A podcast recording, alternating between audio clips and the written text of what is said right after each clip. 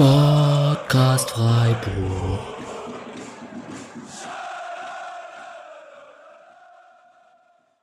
Hallo und herzlich willkommen zur 40. Folge des Podcast Freiburg. Äh, mein Name ist Alex und nach Nils Petersen, Dominik Heinz und Philipp Lienhardt freue ich mich, den vierten offiziellen Kaderspieler des SC hier mal im Podcast begrüßen zu dürfen.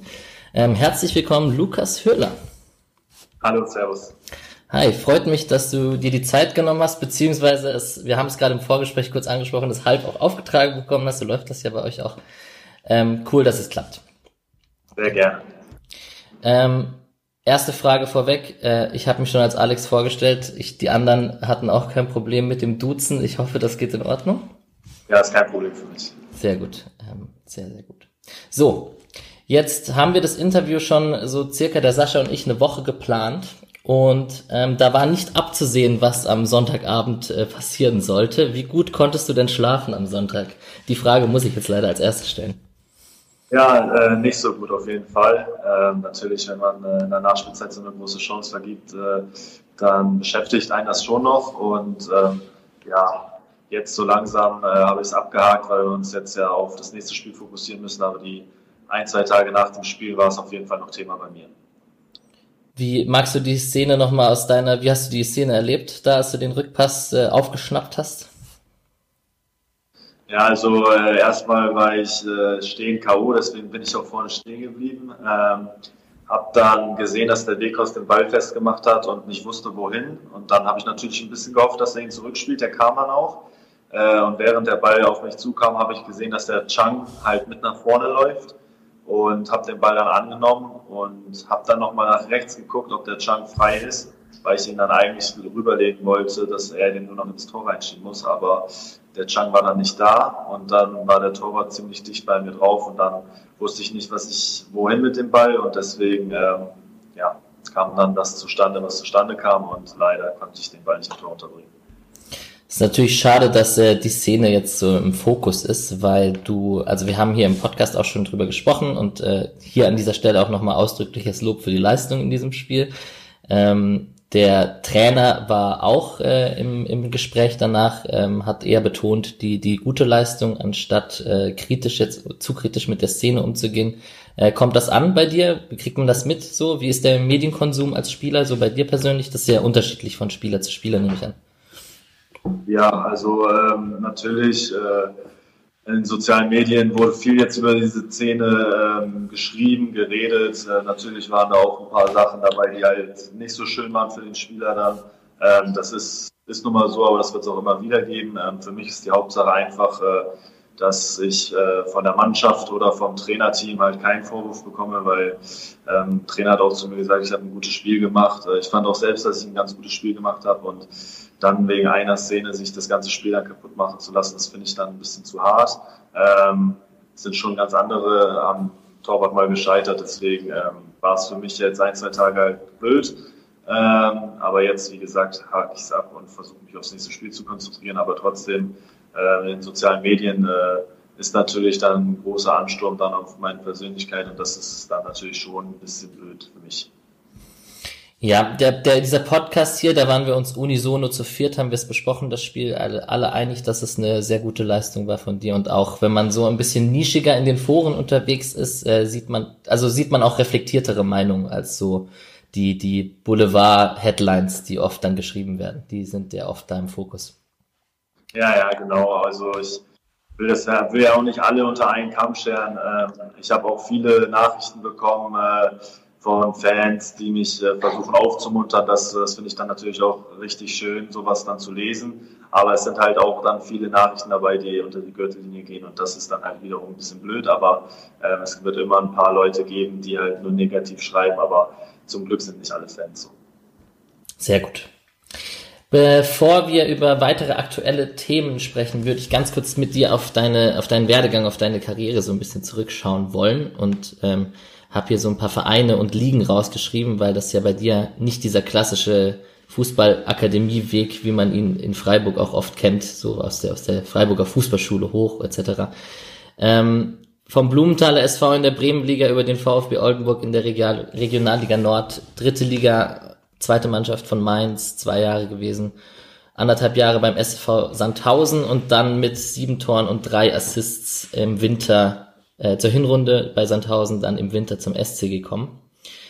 Ähm, wenn man da so zurückblickt auf die Karriere, war das so zu erwarten? Gibt es da irgendwelche Weggefährten vor dem SC Freiburg, die dir besonders äh, im Gedächtnis bleiben, die besonders wichtig waren für, dein, für deinen Werdegang? Ja, also ich glaube auf jeden Fall die wichtigsten Personen waren immer meine Trainer, ähm, weil ich sehr, sehr viele gute Trainer hatte, äh, mit Sandro Schwarz, Kian Kotschak, Alexander Nuri, Martin Schmidt, also da waren viele Trainer, die auch schon Bundesliga-Erfahrung haben. Und ähm, abzusehen war es natürlich nicht, wenn man in der fünften Liga dann irgendwie äh, mitspielt, aber ähm, irgendwie war ich dann immer, also in meiner Bremenliga-Zeit war ich dann einer der besseren Spieler halt, habe mich dann hochgearbeitet. Ähm, und ich habe halt äh, mich immer an die Liga angepasst, würde ich sagen. Also ähm, es hat zwar manchmal ein bisschen länger, manchmal ein bisschen kürzer gedauert, aber trotzdem konnte ich mich immer anpassen. Ähm, die Trainer haben auf mich gesetzt, das war, denke ich, auch ganz wichtig. Und äh, wenn ich dann gespielt habe, habe ich halt meine Leistung gezeigt und so habe ich mich Step für Step hochgearbeitet. Habe natürlich niemals geglaubt, dass ich es in die erste Bundesliga schaffe, aber äh, ist jetzt umso schöner. Und äh, ja, so kann man es, glaube ich, so zusammenfassen. Auch in der Zeit beim, bei der zweiten Mannschaft von Mainz nicht, dass man da hofft, mal den Sprung zu schaffen? Weil das ja auch so ein klassischer Weg ist manchmal. Ja, ich hatte da auch mal ab und zu mit den Profis mittrainiert, aber ähm, damals wurde mir schon deutlich gemacht, dass äh, ich eher als Spieler von der zweiten Mannschaft bin, auch wenn ich mal ganz gut Tore geschossen habe, äh, hat es da für die erste Mannschaft nie gereicht und ähm, deswegen war es für mich dann auch klar, dass ich da den äh, Schritt in die zweite Liga dann eher äh, gehen muss und äh, den habe ich dann auch gemacht und äh, da mich dann weiter empfohlen. Alright. Und jetzt gehst du wenn man die, das, den ersten, die erste halbe Jahr als Spielzeit sieht und deine vierte Spielzeit beim SC Freiburg. Ähm, 26 Jahre, ähm, wie, wie ist, ist Ende erreicht, also kommt da noch mehr in, auf dieser Entwicklung oder ähm, bist du jetzt gerade happy beim SC erstmal? Wahrscheinlich schon. Was anderes darfst du hier jetzt wahrscheinlich gar nicht sagen. Ja, also happy bin ich auf jeden Fall hier.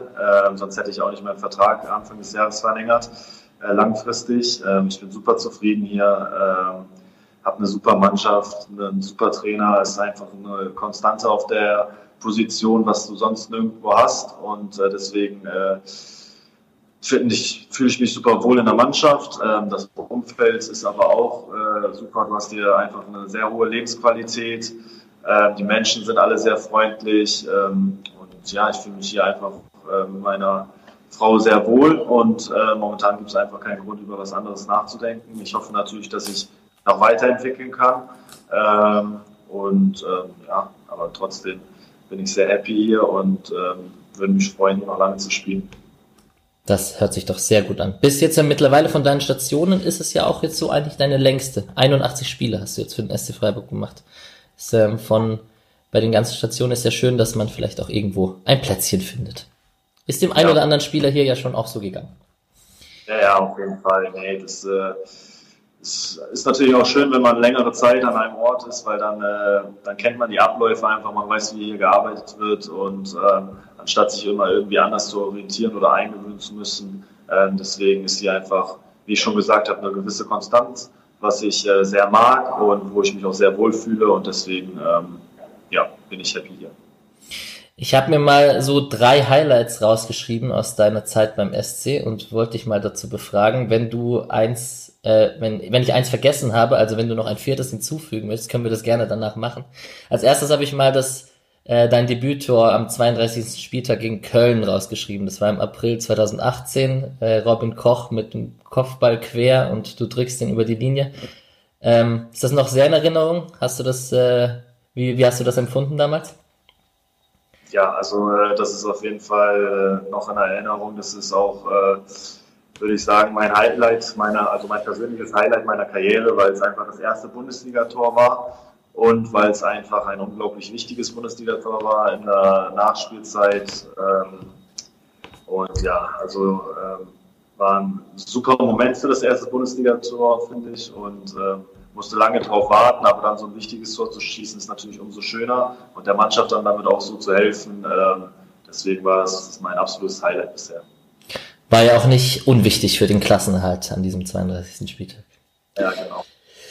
Das nächste Highlight, ich habe es ein bisschen zusammengefasst, weil wir können dich ja schon fast Bayern-Schreck nennen, so in, in, der letzten Zeit. Also insgesamt fünf, in fünf Spielen gegen die Bayern drei Tore gemacht, ähm, in, de, in der letzten Saison, also vor der letzten, also in der vorletzten, ähm, jeweils bei den zweimal, bei den 1 zu 1 Spielen jeweils getroffen.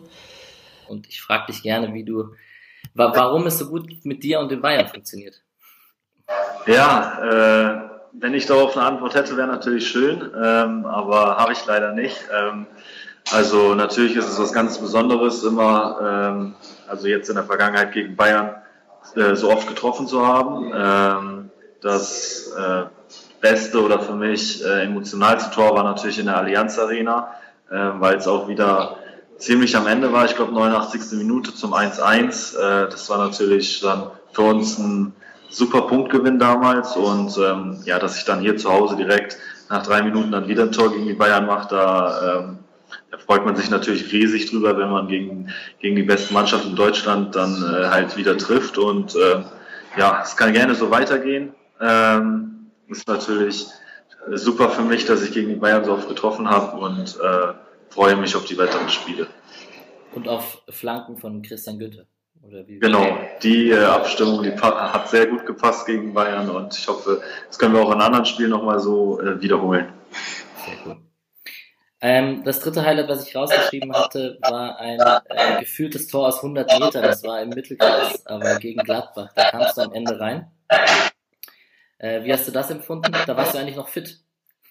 Ja, auf jeden Fall. Ähm, kam ich auch kurz vor Schluss reingeführt, 2-1 gegen Gladbach zu Hause. Ähm, und ähm, ja, Gladbach will den Ball einfach nur noch lang reinbringen. Ähm, und Sommer äh, hat damals so einen Querschläger ins Mittelfeld genau zu mir ähm, gepasst eigentlich. Und ähm, ja, eigentlich habe ich nicht viel nachgedacht, sondern äh, einfach den Ball angenommen und versucht ihn irgendwie aufs Tor zu bringen, habe ihn super erwischt. Und dann ging er rein zum 3-1, dann war das Spiel vorbei und äh, war natürlich, wenn man sich so die Tore jetzt anguckt, eins meiner schönsten Tore und äh, auch sehr emotional, weil das ganze Stadion dann ausgeflippt ist und äh, ja, war auch ein sehr emotionaler, emotionaler Moment für mich. So, jetzt haben wir Köln, Bayern und Gladbach besprochen als Highlights. Hast du noch irgendwelche anderen besonderen Erlebnisse in diesen drei Jahren, dreieinhalb Jahren? Ähm, für, für, mich äh, ist natürlich jedes Tor so ein bisschen besonders, weil es immer mein Traum war, in der Bundesliga zu spielen. Ähm, die drei Highlights sind auf jeden Fall an der Spitze. Ähm, natürlich kann man in der letzten Saison noch dazu nehmen, dass ich gegen meinen Ex-Verein Mainz 05 äh, auch kurz vor Schluss äh, das 1-0 in der 80. glaube ich gemacht habe. Das war auch ein, ein sehr schönes Tor, fand ich. Und äh, mein letztes Tor gegen Schalke, das war fand ich auch eins der schöneren Tore, aber die drei Highlights, die wir besprochen haben, die sind dann nochmal eine Stufe drüber, glaube ich. Ja, da hast du doch trotz allem eine gute Duftmarke hinterlassen mit sehr schönen Erinnerungen bei den Fans und auch bei euch Spielern. Ja, auf jeden Fall. Ähm, ich würde gerne auf ein paar, also wir sind hier in diesem Podcast auch so ein bisschen taktisch und nehmen ein paar so Spiele ein bisschen auseinander und überlegen uns so, bewerten auch so ein bisschen hin und her. Jetzt ist es ja bei dir so, dass du durch deine Flexibilität sehr auffällst. Also mal rechts, mal links, mal vorne. Jetzt im letzten Spiel ähm, oder im vorletzten Spiel in so einer Art Doppelzehn mit Jean. Und ähm, vielleicht erst die Frage, wo spielst du denn am liebsten? Wahrscheinlich als Mittelstürmer. Ähm, als am liebsten tatsächlich äh, hinter dem Mittelstürmer. Also ähm, Mittelstürmer ist immer so, äh, da ist man auf sich allein gestellt, finde ich, weil dann hast du rechts, links, das ist ziemlich, ziemlich weit weg und äh, wenn du dann noch einen Zehner hinter dir hast, ähm, dann äh, ist es ein bisschen einfacher, finde ich, weil man dann auch gut kombinieren kann. Ähm, deswegen spiele ich am liebsten eigentlich ähm, hinter, also als falsche Neun, so hinter den Mittelstürmer, weil man dann auch ein bisschen mehr Freiheiten hat, auch mal Bälle in den Fuß bekommt und so. Ähm, Mittelstürmer ist auch, auch okay, ähm, aber ich denke einfach, äh, dass es auch eine Stärke von mir ist, dass man mich auch mal auf die Seite stellen kann oder ähm, ja, dass ich sehr flexibel bin, auch viel mit nach hinten arbeite. Äh, ich denke, das ist ganz gut für einen Trainer, dass er da mehrere Optionen hat. Wie, wie kommt diese Flexibilität zustande? Also, da du jetzt, wir hatten im, ersten Teil so ein bisschen über Karrierewerdegang, über Fußballakademie oder über eben die Ligen durchmarschieren quasi.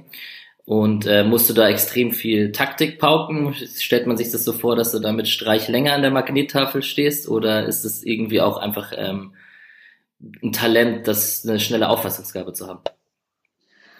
Ähm, also ich habe in der Jugend habe ich äh, gefühlt alle Positionen mal gespielt, deswegen kenne ich das so ein bisschen. Natürlich ist das auf höherem Niveau natürlich noch mal was ganz anderes. Ähm, in meinen vorherigen Stationen in äh, Oldenburg, äh, Mainz und Sandhausen habe ich eigentlich nur Stürmer gespielt. Und erst äh, hier beim SC äh, bin ich jetzt mal auf die Seite gewichen oder äh, als hängende Spitze gespielt. Ähm, der Trainer hat mich gefragt in den ersten Spielen, ob ich das spielen kann. Und ich habe gesagt, ja. Äh, natürlich kann man das äh, vielleicht ein bisschen auch sagen, dass es vielleicht auch ein bisschen das Talent ist. Äh, ich finde, äh, dass ich auch defensiv ganz gut geschult bin. Deswegen kann ich auch auf der Seite spielen, weil ich einfach genau weiß, wo ich stehen muss, äh, welche Laufwege ich zu machen habe. Und ähm, deswegen äh, bin ich doch, denke ich, sehr flexibel und kann, kann mich taktisch in jede Rolle eigentlich reinversetzen. Und wie anspruchsvoll ist das Taktiktraining unter Trainer Streich und Kollegen? natürlich sehr anspruchsvoll, äh, besonders auch für die neuen Spieler, die dann äh, in den Jahren immer kommen, ist natürlich schon eine Umgewöhnung. Ähm, aber ich bin jetzt auch schon länger hier und äh, es ist ein stecken Plan dahinter und das, das habe ich jetzt schon verinnerlicht. Deswegen ist es für mich nichts mehr Neues und ähm, deswegen kann ich damit ganz gut umgehen. Videoanalyse hat auch einen großen Part. Auf jeden Fall, ja, ja. Ähm, wir machen viel Videos. Ähm, nach jedem Spiel analysieren wir das Spiel. Äh, das hilft natürlich auch extrem, wenn man dann das eigene Spiel nochmal sieht und der Trainer äh, auf Fehler hinweist oder auf Sachen, die man gut macht. Dann, äh, dann versucht man es natürlich im nächsten Spiel immer umzusetzen und äh, mit der Zeit ähm, lernt man das natürlich dann auch und kann sich dann in jede Rolle, wie gesagt, schon äh, immer besser hineinversetzen. Bei meiner nächsten Frage muss ich aufpassen, wie ich sie formuliere. ähm, ich, also bei mir steht auf meinem, auf meinem Skript steht ähm, auch ein Spielertyp, der ein bisschen polarisiert. Ich meine, ich meine damit, ähm, Spielertypen, die sich gern aufreiben, auch defensiv in vorderster Front und jetzt nicht durch ihre, ich sag jetzt mal 15 bis 20 Tore in der Saison äh, auffallen, auch wenn acht Tore und wir wollen deine Leistung gar nicht schmälern oder so, das ist wirklich, man sieht da auch eine sehr große positive Entwicklung, auch in der Zeit, als du bei Freiburg bist und so. Ähm, aber so generell die Frage erstmal, wir haben das immer gehabt bei Karim Gede, der sich auch immer sehr aufgerieben hat bei den Gegnern und so. Jetzt will ich euch nicht eins zu eins vergleichen, ihr seid andere, auch andere Spielertypen. Aber ähm, hast du das Gefühl, wir hatten das auch jetzt mit der vergebenen Chance am gegen jetzt im letzten Spiel. Hast du das Gefühl, ein bisschen zu wenig Anerkennung zu bekommen für deinen Spielstil, weil du dich so aufopferst, so medial oder unter Fans, oder ist dir da die Meinung von Trainer, Spielern einfach wichtiger? Ähm, ja, vorweg auf jeden Fall ist mir die Meinung vom Trainer und äh, den meinen Mitspielern natürlich am wichtigsten, weil ich mache das, was der Trainer von mir verlangt. Ähm, und deswegen ist es auch äh, schön, dass äh, jetzt zum Beispiel nach dem Spiel am Sonntag mir keiner in der Mannschaft irgendwie einen Vorwurf macht und äh, alle sagen, ja, wie du gespielt hast, so, da kann man dann auch mal so eine Chance äh, liegen lassen.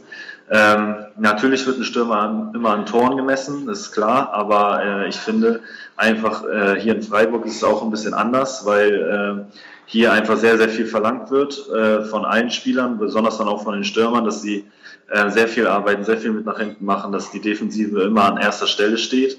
Und ähm, das passt perfekt zu meinem Spiel. Ich kann mich da super mit identifizieren, weil ich einfach auch ein Typ bin, der äh, sich immer aufopfert. Wenn ich auf dem Platz stehe, dann gebe ich immer 100 Prozent für die Mannschaft.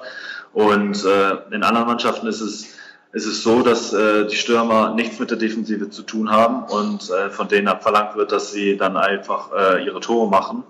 Und natürlich haben die dann auch äh, ein bisschen mehr vielleicht Power nach vorne dann, wenn sie halt nicht die ganze Zeit hinterherlaufen müssen oder nicht so viel Defensivleistung abarbeiten müssen. Aber äh, in Freiburg wird es einfach verlangt. Äh, das ist auch gut so, weil das passt zu mir. Und äh, natürlich ist es dann so, wenn man dann die Chancen kritisiert oder sagt, ja, er schießt zu, zu wenig Tore, natürlich ist das da, tut das dann schon weh und äh, vielleicht auch äh, ein bisschen wenig Anerkennung. Aber solange äh, ich vom Trainer und vom Team die Anerkennung bekomme, mh, dass ich so spielen soll, äh, wie sie es verlangen, ist es absolut in Ordnung für mich. Da ist mir das dann auch egal, was die anderen Leute sagen. Äh, Hauptsache, wir haben Erfolg. Das hatten wir jetzt die Jahre, die ich hier bin. Und wenn es so weitergeht, dann habe ich auch kein Problem mit, dass ich äh, nicht meine 15, 20 Tore mache, ähm, sondern einfach äh, als Mannschaft Erfolg habe. Und wer dann die Tore schießt, ist mir dann egal. Ja, deine Spielzeiten und der Erfolg der letzten Jahre spricht eigentlich auch für sich. Also da kann man auch ruhig äh, das anerkennen, auf jeden Fall. Bei uns im Podcast kommst du tendenziell eher gut weg, auf jeden Fall. Ähm, Gibt es da gewisse Spiele, denen du dir, von denen du dir ein bisschen was abgeguckt hast in den letzten Jahren in Freiburg? Also ich habe gerade GD als, als Defensivspieler in vorderster Front erwähnt, vielleicht natürlich auch Petersen, der am Anfang auch nur Joker war und sich da äh, in seine Rolle reingekämpft hat. Ähm, andere Spieler vielleicht, von denen man sich immer was abgucken kann? Ja, also äh, wenn man jetzt äh, positionsgetreu die Spieler sich halt anguckt, äh, dann finde ich schon, dass ich äh, mir von Nils Petersen sehr, sehr viel in den letzten Jahren äh, abgeschaut habe oder auch immer noch abschauen kann, weil er einfach ein Stürmer ist, äh, von dem man sehr, sehr viel lernen kann. Und äh, ich denke, ähm, da hatte ich einen super Mitspieler oder habe einen super Mitspieler mit in der Mannschaft, wo ich einfach äh, immer noch viel lernen kann und wo ich mir dann auch das eine oder andere abgeschaut habe, auf jeden Fall. Zur nächsten Frage. Weißt du, was du mit Amin Harid Maximilian Arnold, John Cordova und Florian Niederlechner gemeinsam hast? Ja, wahrscheinlich geht es um äh, die meistgefaulten Spieler. Das ist richtig. Du führst in diesen Top 5 ähm, mit 80, das sind die Statistiken aus dem letzten Jahr. Und ähm, auch das ist ein äh, kleines Streitthema natürlich auch unter Fans. Ähm, die Frage ist immer, wie viel Kalkül steckt dahinter? Ähm, stellt man sich absichtlich rein, holt auch mal einen Freistoß raus? Ähm, Tetralik wird natürlich unter vielen Fans nicht gern gesehen. Ähm, dennoch ist es natürlich so, Freiburg ist standardstark und ähm, du machst das natürlich auch sehr gut und ähm, ziehst, also willst du die Faust ziehen oder bist du einfach unstoppable und wirst gefault? So, das ist eigentlich, glaube ich, die Frage. Ja, das kann man natürlich äh, so jetzt nicht äh, alles unter einen Kamm scheren, sage ich mal. Das, das kommt natürlich immer auf die verschiedenen Situationen drauf an. Aber wie du schon gesagt hast, äh, sind wir sehr standardstark. Und äh, wenn dann im letzten Drittel äh, eine Berührung kommt, dann äh, nehme ich das sehr gerne an, weil ich einfach dann denke, dass wenn wir da einen Standard bekommen, dass wir da dann nochmal viel gefährlicher werden. Und ähm, jetzt auch ähm, am Wochenende, wenn, wenn man gegen so zwei riesen Innenverteidiger spielt, die körperlich äh, auf jeden Fall ähm, stärker sind, ähm, dann muss man natürlich auch clever sein und ähm, ins Kopfballduell oder in den Zweikämpfen dann aufzureiben, weiß ich nicht, ob das das cleverste ist, sondern vielleicht auch einfach mal den Körper reinstellen und sich umhauen lassen, ist, glaube ich, dann äh, dann gewinnst du den Zweikampf, du eine super Freischussposition und äh, fürs Team ist es dann wichtiger, als wenn du dann vielleicht im Kopfball hochgehst und das Kopfballduell verlierst. Äh, natürlich wurde ich sehr oft gefoult. Ähm, ich denke, äh, oft, äh, oft war es halt auch so, dass, äh, dass ich äh, vielleicht in einen gefährlichen Raum gegangen wäre und dann die Fouls kamen und das nehme ich natürlich alles gerne an. Ähm, dennoch mache ich, also bin ich kein Spieler, der irgendwelche Schwalben macht. Also ich denke, äh, da ist immer was dabei. Das sind vielleicht auch oft 50-50 Entscheidungen, aber äh, wenn ich wenn ich einen Kontakt spüre, dann äh, dann nehme ich das auf jeden Fall dann gerne an. Und dann kommen wir eigentlich, das ist ein perfekter Übergang zum nächsten Thema. Wenn du so oft gefault wirst, dafür bist du ja relativ fit. Also 34 Spiele in der letzten Saison und ähm, 327 Kilometer gelaufen zum Beispiel. Das ist ein Topwert in der Bundesliga unter den Top 30. Ähm, ja, wie kommt's? Hartes Training, Veranlagung? Äh, beides denke ich. Also Veranlagung denke ich auf jeden Fall. Ich war schon immer sehr laufstark, ähm, ob es jetzt zum Fußball war oder auch in meiner Schulzeit bei Ausdauersportarten. Äh, das, da ist, glaube ich, immer ein bisschen Veranlagung dabei. Ähm, dennoch kommt es natürlich auch äh, übers Training oder wenn du auch jedes Wochenende auf dem Platz stehst, dann gewöhnt sich der Körper natürlich auch daran äh, an diese 90 Minuten, dass man die dann auch voll durchpowern kann. Ähm, und die berühmte Fitness über die Spiele holen. Ja, so, genau. Also das, das ist, denke ich, das Wichtigste. Wenn du, wenn du dann mal ein paar Spiele auf der Bank bist und dann wieder reinkommst und lange spielen musst, dann ist es auf jeden Fall sehr, sehr viel schwieriger. Ähm, Aber umso mehr Spiele du dann in den Beinen hast, umso mehr gewöhnt sich der Körper dann auch dran. Und äh, mit Verletzungen bin ich zum Glück bisher sehr verschont gewesen. Ich hatte noch keine große Verletzung. Ich hoffe, das bleibt auch so. Äh, trotzdem kann man nie wissen. Und äh, wenn es so weiterläuft, dann bin ich sehr zufrieden. Und ähm, Dortmund-Fans würden jetzt wahrscheinlich fragen, so wenn sie die letzten Jahre äh, medial betrachten, ähm, wie viel, wie groß spielt das, das Modewort Mentalität eine Rolle? Sehr groß. Also ich denke, äh, wenn man gegen äh, einen Champions League äh, Teilnehmer spielt, die zu Hause spielen, dann muss man über die Mentalität, Mentalität kommen, denke ich. Ähm, sie haben die besseren Einzelspieler, ähm, aber dennoch sind wir denke ich, eine Mannschaft, die es schon oft bewiesen hat, dass sie die Großen ärgern kann. Und äh, wir werden unseren Matchplan haben und dann werden wir versuchen, äh, den genauso gut umzusetzen wie jedes Mal. Und äh, natürlich spielt Mentalität da auch eine große Rolle. Was ist drin am nächsten, am Samstag?